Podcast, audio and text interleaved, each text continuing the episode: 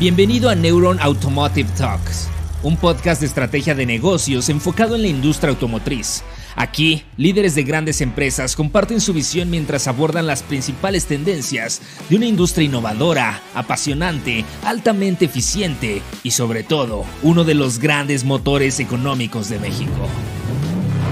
Arrancamos. Gracias por escucharnos un episodio más de Neuron Business Talks. Hoy seguro vamos a tener una gran plática. Tenemos una invitada muy especial, muy importante, Ingrid Áviles, quien es Country Manager de Waze. Ingrid, ¿cómo estás? Buenos días. Hola Franco, buenos días. Muchas gracias por la invitación. Estamos muy bien. Eh, cerrando, ya sabes, este maratón, Buen Fin, Black Friday, Cyber Monday y esto como va muy relacionado con la movilidad, así que encantado de estar platicando hoy contigo. Excelente, cierre de mes, cierre de año casi. Gracias por dedicarnos este espacio, este momento. Y justo quería comenzar preguntándote, bueno, y que nos contaras cómo Waze mejora hoy en día la vida de los ciudadanos. Me encanta la pregunta y creo que va mucho al tema del propósito, ¿no? ¿Por qué existe Waze? Y me encanta siempre contar que todo el mundo nos visualiza como esta aplicación que te lleva del punto A al punto B y encontramos la veredita para para hacerlo, pero en realidad nosotros no somos una aplicación, somos toda una plataforma con muchos programas alrededor que buscan mejorar la movilidad en las ciudades. Entonces, ¿cómo ayudamos a los ciudadanos? Te diría, en primer lugar, empoderarlos a tomar decisiones informadas. ¿Y cómo les damos este poder? Bueno, hacemos que nuestro mapa sea un mapa vivo, con información que está pasando en ese momento, eh, haciéndolos a ellos parte de algo muy importante para nosotros, que es la comunidad. Yo diría que al centro, al corazón, lo que nos hace tan únicos Waze versus otras, otras aplicaciones, otras plataformas, es el sentido de comunidad que tenemos. Siempre decimos que cuando tú, tú te subes a, a, tu auto y pones Waze, nunca vas solo, nunca viajas solo. Siempre hay otras personas que te están informando si hay un bache, si hay un accidente, si está pasando algo, incluso hay un chat en donde te puedes preguntar de, oigan, ¿alguien sabe qué pasó? Y bueno, eh, se genera una comunidad, una interacción entre todos y con base en esto hacemos que el mapa sea tan vivo que tengas información de lo que está sucediendo y puedas tomar una decisión de mejor no salgo ahorita, me quedo en la casa y no, no soy parte del tráfico, ¿no? Que siempre decimos, hay tráfico, el tráfico somos nosotros, ¿no? Entonces, uno es empoderarlos a, tomar este, este tipo de, de decisiones y ya en un nivel más macro, ya te empezaría a hablar de, un programa muy lindo que tenemos que se llama Ways for Cities y seguramente voy a profundizar más adelante, pero son estas alianzas que tenemos con los gobiernos, con las secretarías de movilidad, con las cuales eh, les ayudamos con esta información, ¿no? Y hacemos que ellos puedan tomar decisiones en tiempo real. ¿Qué pasa, por ejemplo, si alguno de nuestros usuarios notifica que hay un accidente? y esto, este dato es bien interesante. De acuerdo a algunos estudios que se han hecho, se ha visto que nuestras notificaciones llegan antes que incluso las llamadas que se hacen a los servicios de atención y demás, ¿no? Entonces, ¿qué pasa cuando nosotros habilitamos la información al gobierno? Bueno, ellos prenden las cámaras, esto es un caso real de Bogotá, prenden las cámaras y dicen, a ver, ¿qué tan grave fue, no? Confirman el accidente y entonces deciden, ah, no, nada más tiene que ir el poli y resolver algo, o mandamos algún servicio de emergencia, o reaccionamos de alguna manera, ¿no? Entonces, también ayudamos mucho a los ciudadanos a que el ecosistema en el que se mueven sea un ecosistema seguro, ayudando a su vez a los gobiernos a, tomar decisiones de esto, por darte algunos ejemplos, ¿no? Excelente, Ingrid. Y, tocas dos palabras que me dan mucho la atención y que definitivamente son, son claves en este tipo de iniciativas, que es la de la comunidad y la de las alianzas, ¿no? Por un lado, hablas de, justamente el rol que tienen las autoridades precisamente en, en poder colaborar con distintos este, formatos de información. Y luego, por otro lado, también tenemos ¿no? al, al, ciudadano, al ciudadano que se sube a su vehículo, que, que, que, abre su aplicación, forma parte de una comunidad, la alimenta de información en tiempo real. Pero precisamente me imagino deben de haber algunos challenges precisamente para que la mayor cantidad de jugadores posibles sean parte y colaboren en este ecosistema. ¿Qué han visto ustedes en ese sentido? ¿Cuáles son los retos de unir a los distintos players, a los distintos jugadores en, la plataforma y que estén, bueno, siendo parte de, esta solución. Estás ah, tocando un tema súper, súper relevante. Siempre hablo del cambio sistémico, ¿no? Si queremos mejores ciudades, necesitamos que todos los que somos parte del sistema que conforma una ciudad colaboremos en conjunto.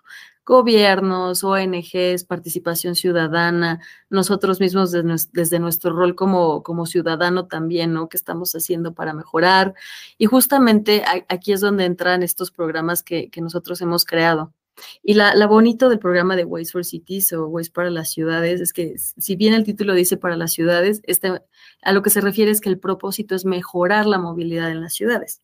Entonces, también nosotros, además de, de proveer de información de cómo se está moviendo la ciudad, tanto con data histórica como data en tiempo real, por cierto que es gratuito, data anonimizada, agregada y todo, cumpliendo con todos los requerimientos eh, de privacidad, sí se los compartimos a las secretarías de movilidad porque ellos tienen muchísima influencia en lo que sucede en las ciudades, obviamente, pero también lo compartimos, por ejemplo, con Naciones Unidas.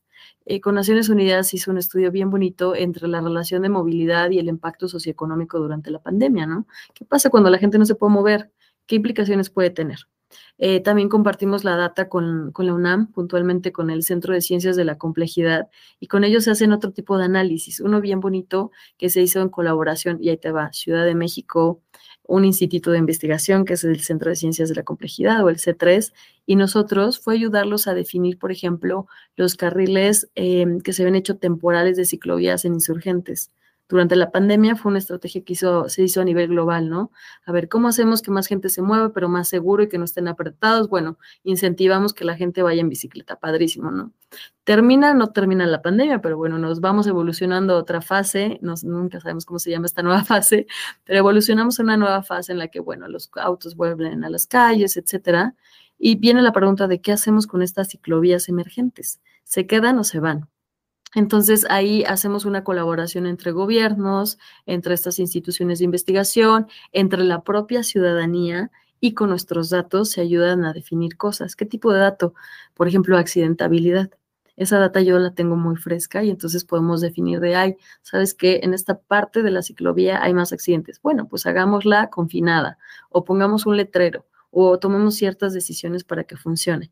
Entonces, si bien sí hay retos, como bien mencionas, en cómo nos coordinamos todos para accionar bajo un propósito, yo la verdad he encontrado todo lo contrario. Siempre que nos juntamos, y tú lo has visto en otros foros, estamos nosotros, está Didi, está Uber, este, tenemos una relación súper buena, súper cercana. El gobierno, la verdad es que ha sido súper abierto aquí en Guadalajara, en Monterrey, que es donde trabajamos más de la mano súper abiertos a aprender en cómo manejar los datos, en cómo usarlos y siempre muy abiertos a tener la interacción de otros actores que son importantes, ¿no? El, Banco Interamericano de Desarrollo, por ejemplo, un aliado ultra cercano a nosotros, muy enfocado en investigación, ¿no? En cómo apoyar a través de data a los gobiernos a tener eh, decisiones mucho más informadas. Entonces, sí es un reto, definitivamente es un reto que todos los actores nos juntemos y pensemos en un fin común, pero yo he encontrado muchísimas ganas de que suceda. Este podcast es presentado por Coin SRC, abogados laborales, con más de 30 años de experiencia resolviendo conflictos con iniciativa privada, empresas paraestatales, contratos colectivos, seguridad social, derecho individual y colectivos. Contáctalos en coinsrcabogados.com. Y, está bastante interesante cómo justamente ustedes articulan estos distintos organismos para no nada más generarle alguna comunidad al, individuo, sino también, ya lo mencionabas, el tema de la accidentabilidad, que definitivamente esto salva vidas. Y luego también hay por ahí un tema ambiental, ¿no? Justamente cuando hablamos de movilidad, todo el tema de movilidad sustentable, todo el tema de electromovilidad, son algunas de las tendencias que se escuchan precisamente. Ya tenemos en México un parque vehicular que rebasa los 30 millones de, vehículos, que si lo traducimos a, toneladas de CO2, pues lo, vemos, lo vemos aterrizado a que ya bastantes personas eh, eh, son víctimas de enfermedades respiratorias relacionadas a, los vehículos que están en nuestras calles. ¿Qué han visto ustedes precisamente en ese sentido para sumar en todo el tema de movilidad este, sustentable? Eh, la verdad es, un súper tema. Em, como bien dices, las externalidades negativas de la movilidad, pues de los autos es terrible. Estás hablando de un tema de, salud, de un tema incluso de productividad a país, ¿no? En algún momento, sin tráfico, esta organización hacía un cálculo del costo que tiene incluso a nivel país el estar atorados en el tráfico, ¿no? Pero por supuesto el impacto de salud es terrible absolutamente terrible y las cosas no se ve como que vaya a ir para atrás, ¿no? Ahorita el 55% de la población vivimos en un área urbana y se espera que este número se incremente, no que vaya para abajo, ¿no? Entonces, definitivamente es algo que tenemos muy, muy en el centro de lo que estamos haciendo y de lo que queremos buscar. Y ahí lo interesante es em, que una ciudad sostenible también tiene que ser una ciudad conectada. Y ahí es donde nosotros ayudamos mucho a las ciudades.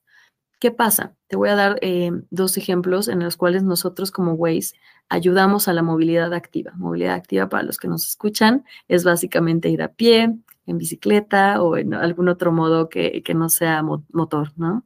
Em, este ejemplo que te daba hace unos segundos, ¿no? Qué hace Waze ayudando a ciclovías, ¿no? A esta movilidad en bicicleta. Pues bastante. Nuestra data puede ayudar a afinar los detalles y que existan más ciclovías y que estén en las condiciones correctas en este, en este ejercicio que hacíamos tripartita con varias instituciones.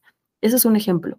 El segundo ejemplo en el que ayudamos mucho a través de esta conectividad de los datos es, por ejemplo, hacemos eh, peatonal, ¿no? Este es un ejercicio real del Centro Histórico de la Ciudad de México, trabajado con CEMOVI ellos estaban planteando el qué pasa si peatonalizamos más calles del centro histórico.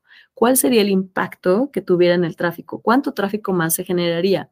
¿Cómo lo podría redistribuir? ¿Qué otras calles podría usar? Este, etcétera, ¿no? Bueno, todas las preguntas y los retos que puede tener. Y por supuesto que todo cambio en la mente de, todos los ciudadanos es de, no, pero me lo quitaste y ya me quitaste esta vía y yo pasaba en auto y etc. Sí, claro, pero eh, un auto son como nueve bicicletas, ¿no? O en, en, lo que vas de tu auto y vas solito caben X personas caminando, ¿no? Entonces, lo que hacemos ahí puntualmente es a través de nuestros datos ayudarlos a ellos a estimar cuál puede ser el impacto y a tomar decisiones alternativas que pueden ser eh, mucho más eficientes. Entonces, eso también es incentivar una movilidad activa, la peatonalización que pueda haber. Entonces, como estos ejercicios que te digo, es lo que nosotros como, como Waze, que la gente diría, pero tú te dedicas a los autos, ¿no? ¿Cómo es que puedes impactar otros modos de movilidad? Pues lo hacemos, ¿no? Y eso es parte de los ejercicios que hacemos para una movilidad más sostenible. Otros ejercicios que se han hecho es, por ejemplo, en investigación. Eh, este es puntualmente eh, con la ciudad de Londres. Es un aliado muy cercano y tú sabes que tienen objetivos súper, súper ambiciosos en temas de medioambientales. Eh, y bueno, hay un instituto puntualmente ahí que se dedica a hacer análisis. Y parte del análisis de esta correlación de cuánto aumenta la contaminación con el aumento de X número de automóviles, ¿no? O este tipo de ejercicios de correlación que, son importantes y que a través de nuestros datos se pueden ejecutar. Entonces, bueno, ese es un ejemplo en Londres, pero por supuesto es un ejemplo que podemos replicar en Latinoamérica para ayudar a entender un poquito más cuál es el impacto de y qué pasaría si quitáramos un auto, ¿no? Y qué pasaría si distribuyéramos las calles y qué pasaría si peatonalizáramos, ¿no? Entonces, bueno, eso es un poquito de los ejercicios de, que, que ayudamos nosotros en una movilidad más sostenible y la parte de conectividad, ¿no? Ciudades conectadas, resilientes, que pueden, que pueden ser mucho más em, avanzadas, ¿no? Y justo tocabas este tema de, del diseño de las calles, vemos precisamente que en estos diálogos de movilidad sostenible, de repente parece que, el enemigo a batir es el vehículo de un solo pasajero y en Ciudad de México no somos indiferentes ni en el resto del país. Se, parece que el conductor está todavía en una zona, en una, pues sí, está, está muy cómodo en este vehículo, en su propio vehículo, ¿no? Me subo a mi propio vehículo y voy yo solo, creo que el promedio es de 1.2 personas por, por vehículo, pero es que también vemos cómo el diseño de las calles premia precisamente al auto, ¿no? Parece que las calles, el uso está diseñada para que todos estemos en un carro, ya no es eso eso sostenible. Y, justo quisiera tocar ese tema contigo, el tema cultural, cómo precisamente logramos que exista esta, esta cultura del carpooling. Eh, y, bueno, cuéntanos en ese sentido, ¿cuál es tu lectura sobre esto? Mira, la verdad es que sí, ¿no? Y el problema viene de, de, la raíz, ¿no? De hace varias décadas cuando se empiezan a diseñar las ciudades y se pensaba mucho en, necesitamos mover autos, ¿no? El, el objetivo era mover autos, no personas. Eh, y creo que ahí hubo un, un, error en el diseño, ¿no? Entonces hay muchas ciudades en, en, nuestro continente y en general en el mundo que son, le llamamos car-centric, ¿no? Centradas en, centradas en el auto, en mover coches. Eh, y por supuesto esto ha traído muchísimas consecuencias, ¿no? Y, el, y una de esas consecuencias es que ahora pues, las personas decían, perfecto, compro mi coche, me muevo y listo, pero como bien dices, casi el 98% de las veces viajamos solos.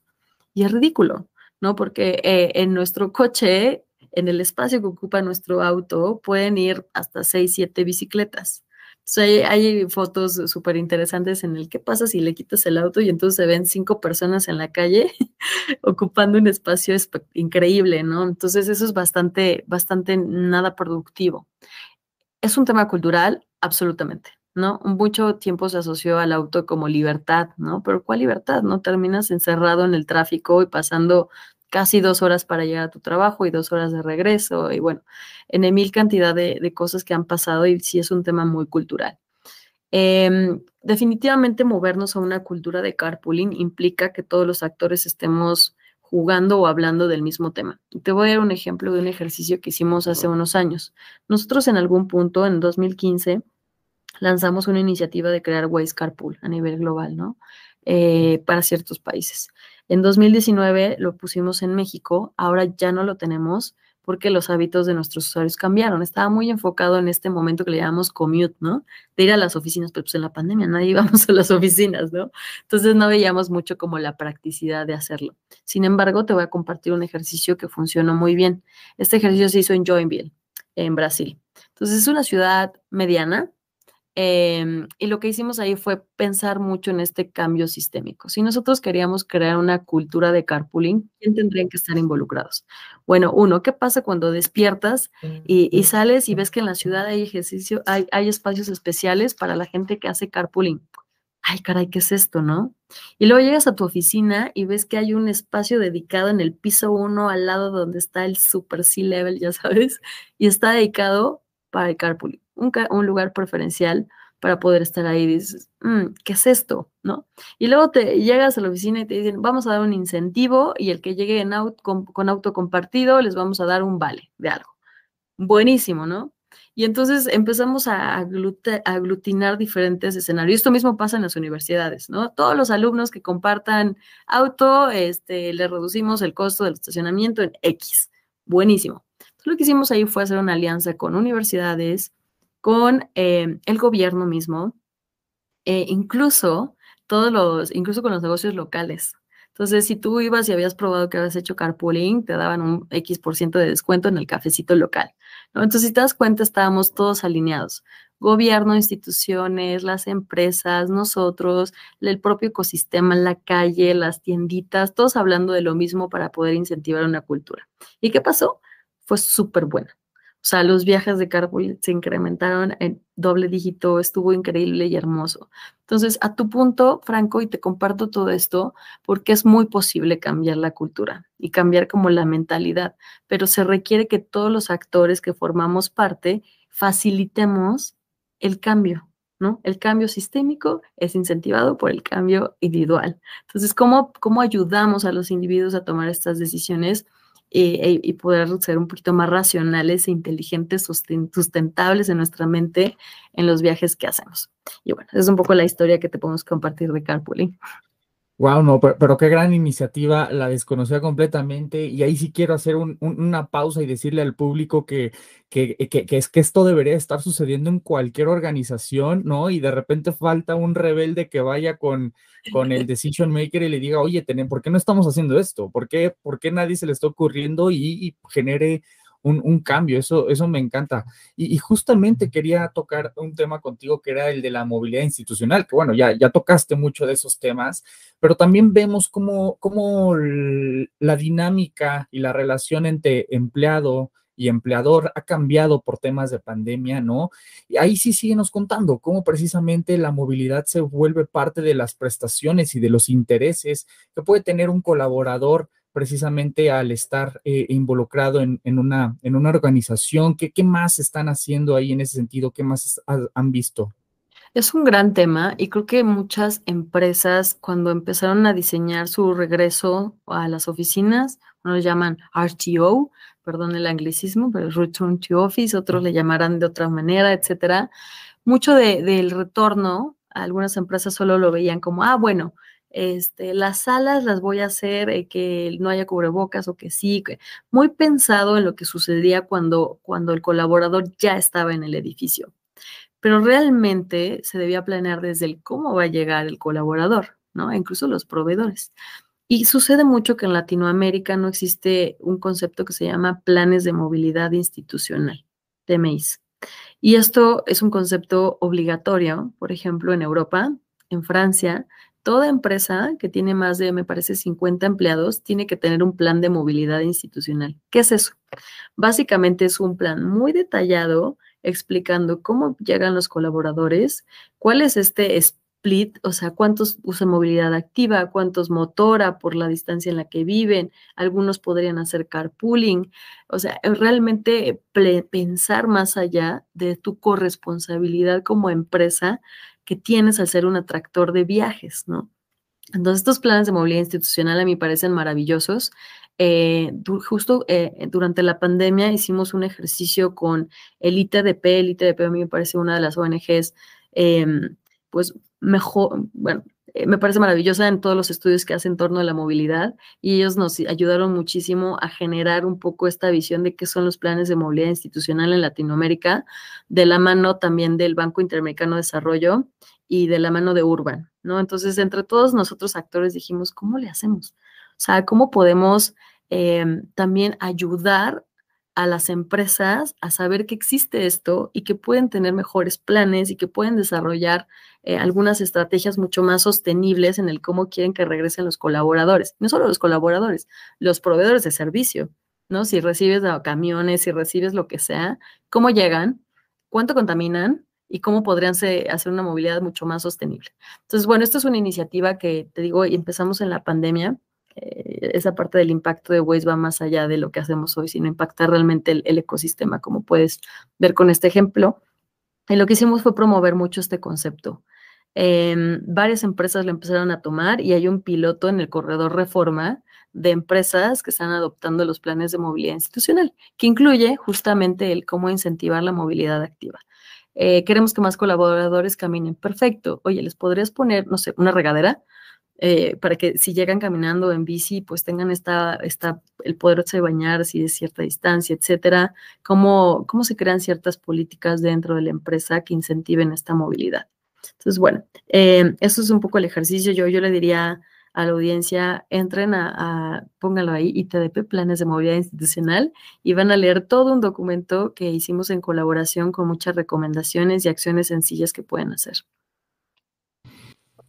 Excelente, Ingrid. Realmente pones bastantes iniciativas muy importantes, muy interesantes para que todo el público se ponga creativo y de repente empiecen a explorar estos, estos conceptos que a lo mejor pueden no estar muy, no pueden, no puede uno estar completamente familiarizado, Ingrid. Oye, y quiero regresar a un concepto que planteabas hace, hace un momento, que es el de la conectividad. De repente cuando hablamos de conectividad salen otros nuevos, este, temas, que es el de las ciudades inteligentes, que ya vemos cómo a lo mejor Latinoamérica empieza a tener sus, empieza a dar sus primeros pasos en algunas ciudades, este, precisamente para poder llegar a este concepto de las ciudades inteligentes, en donde definitivamente la movilidad es parte fundamental de este ecosistema. Pero cuéntanos, ¿cómo ves a México? ¿Cómo ves a México haciendo tal vez un benchmark de qué hay, qué están haciendo otras ciudades, qué necesitamos precisamente trabajar en términos de tecnología y conectividad para pues seguir dando pasos más acelerados en todo este tema de ciudades inteligentes, movilidad, conectividad. Eh, definitivamente una ciudad resiliente y bueno, todas las ciudades tenemos que estar preparadas porque lo de la pandemia fue un ejercicio terrible eh, para todas las ciudades y para todos nosotros si no estábamos preparados. Yo creo que las ciudades inteligentes definitivamente es cómo capturan información que está sucediendo en la ciudad y la pueden optimizar. Y va desde em, las luces, no sé, vamos a hacer un ejemplo muy sencillo, ¿no? Tendría que estar prendidas ahorita, podría automatizarse en lugar de tenerlas prendidas todo el día, qué tipo de luces elegimos, eh, los semáforos, por ejemplo, cómo podemos coordinar mejor los semáforos para evitar que exista, para poder provocar un flujo libre y no detenerlos y entonces que haya más combustión de los autos que están parados ahí, frenando y acelerando todo el tiempo. O sea, creo que hay muchísimas decisiones que se pueden tomar con base en los datos en tiempo real, que pueden hacer a las ciudades, como dices, inteligentes. El inteligente se refiere a tener información, data en tiempo real, data histórica para hacer análisis y poder actuar con base en eso. Yo veo en Latinoamérica, em, obviamente, muchas de estas tecnologías tienen algunas veces altos costos y eso puede hacer un poquito más lento la adopción de estas tecnologías, pero también hay tecnologías que son gratuitas y que se pueden usar. Y por eso también nuestro programa es muy bien recibido por los gobiernos, porque es gratis. Entonces, la información que reciben nosotros quizá les podría costar mucho. Tendrían que pagar quizá un tercero a que les diera información o poderla recopilar, les puede tomar mucho tiempo. Incluso nosotros, por ejemplo, para facilitarles a ellos la lectura de información, les regalamos un tera de Google Cloud para que la puedan almacenar y de, y de BigQuery, ¿no? Que es nuestro procesador de datos, nuestro analítico de datos y que puedan usar los dashboards de Google y puedan tomar decisiones ahí. Entonces, em, creo que también se trata un poco de cómo facilitamos y cómo también ellos son eh, inteligentes en encontrar esta mezcla de recursos, ¿no? Que son gratuitos y que pueden sustituir cierta información. Por ejemplo, eh, muchas cámaras que puede haber en la ciudad son, son costosas, ¿no? pero igual esos reportes de cámaras los obtienen a través de mis datos. Eh, por ahí había un análisis interesante que hacía el BID de los reportes que hacen mis usuarios y los que recibe el, C5 y prácticamente eran exactamente los mismos, ¿no? Entonces, muchos gobiernos en Latinoamérica no tienen presupuestos quizá para tener un C5, nuestro centro de seguridad, y pueden usar mis datos en lo que construyen su C5 y lo hacen más robusto. Entonces, eh, veo, veo que tenemos el reto de, costos, por supuesto, pero también veo que las ciudades están siendo muy listas en encontrar estas alianzas, en usar los recursos, incluso hablar entre ciudades eh, y poder evolucionar algo más, más sostenible. Obviamente, en Ciudad de México, Guadalajara, San Pedro, veo que van bastante avanzados y que están eh, implementando cosas. E, excelente, Ingrid. Oye, un poquito para, para recapitular e ir cerrando, bueno, ya nos platicaste un poquito de, de, hacia dónde van caminando las distintas tendencias en cuanto a movilidad, pero cuéntanos, ¿hacia dónde va Waze? ¿Qué, qué, qué pasa sobre, sobre, sobre tu radar? ¿Cuáles son precisamente los caminos que quieren tomar en el corto plazo y qué rol va a jugar, bueno, qué, qué, qué rol va a jugar México en esos planes? Claro, a México, por supuesto, siempre es súper importante para, para Waze a nivel global, así que pues seguiremos con mucha prioridad. Estamos viendo con los últimos datos un incremento orgánico de usuarios, incluso hemos llegado a nuestro máximo de, de usuarios en estos, en estos últimos dos meses, em, totalmente orgánico. Entonces, ¿qué quiere decir eso? Quiere decir que hay una necesidad de movilidad eh, y nosotros tenemos que ayudar ¿no? a los ciudadanos a tomar decisiones inteligentes de movilidad y cómo también ayudamos a las ciudades con este incremento de movilidad en general, ¿no? Eh, justamente te estaba revisando algunos datos de Buen Fin y, y todo el impacto que tiene y la verdad es que el incremento por estas temporalidades de usuarios en las calles es bastante alto con respecto de, del resto del año hay 48% más tráfico a, todos los retailers ahora en, en Buen Fin que acaba de pasar. Entonces, obviamente entendemos nuestra corresponsabilidad en cómo compartir esta información y cómo ayudar a los gobiernos a tomar esta información. 2023 eh, también va a ser muy importante en esta corresponsabilidad que tenemos de construir ciudades seguras. La accidentabilidad en las calles es un tema muy delicado en el cual varios actores participamos. Entonces seguramente nos verás también haciendo y tomando acciones y creando alianzas, como bien decías, que colaboremos varias empresas en, pro de ciudades también más seguras. E, excelente, Ingrid. Y, resalto mucho esa palabra, ¿no? Asumir la responsabilidad. De repente vemos que a lo mejor el tráfico lo señalamos como si fuera un ente externo, un enemigo intangible, cuando realmente es la suma precisamente de, de, cada uno de nosotros y de, asumir o de no asumir esa, esa responsabilidad. La, resalto mucho, Ingrid. Oye, pues quisiera agradecerte mucho por el espacio. Nos compartes información bastante, bastante interesante, iniciativas bastante creativas para que uno pueda, pueda aplicarlas en su casa, en su escuela, en su oficina. Bastante interesante lo que nos compartes, Ingrid. Quisiera agradecértelo mucho y no sé si tengas a lo mejor algún mensaje final, algunas conclusiones, con qué nos, con qué nos despedimos del público. Pues yo agradecerle al público y a todos los que usan Waze, que les con cariño les decimos Wazers, que muchas gracias. Eh, cada vez que ustedes notifican de algún accidente, que notifican de algún bache o cualquier información que ustedes ponen en la plataforma, al final se convierte en un impacto gigante. Se convierte en el cambio entero de una ciudad y que ustedes están colaborando en un cambio colectivo. Entonces, sigan notificando cosas, son parte de la comunidad de Waze y agradecerte a ti también por el espacio. Gracias por acompañarnos a un episodio más de Neuron Business Talks. Sigue la conversación en vivo en nuestros foros de negocios del sector automotriz, minero, energético, tecnología y petróleo. También te invitamos a seguirnos en nuestra página neuronbusinessgroup.com, nuestras redes sociales y suscríbete a nuestro newsletter, donde recibirás información de primera mano sobre nuestras entrevistas y eventos exclusivos de la comunidad de Neuron Business Media.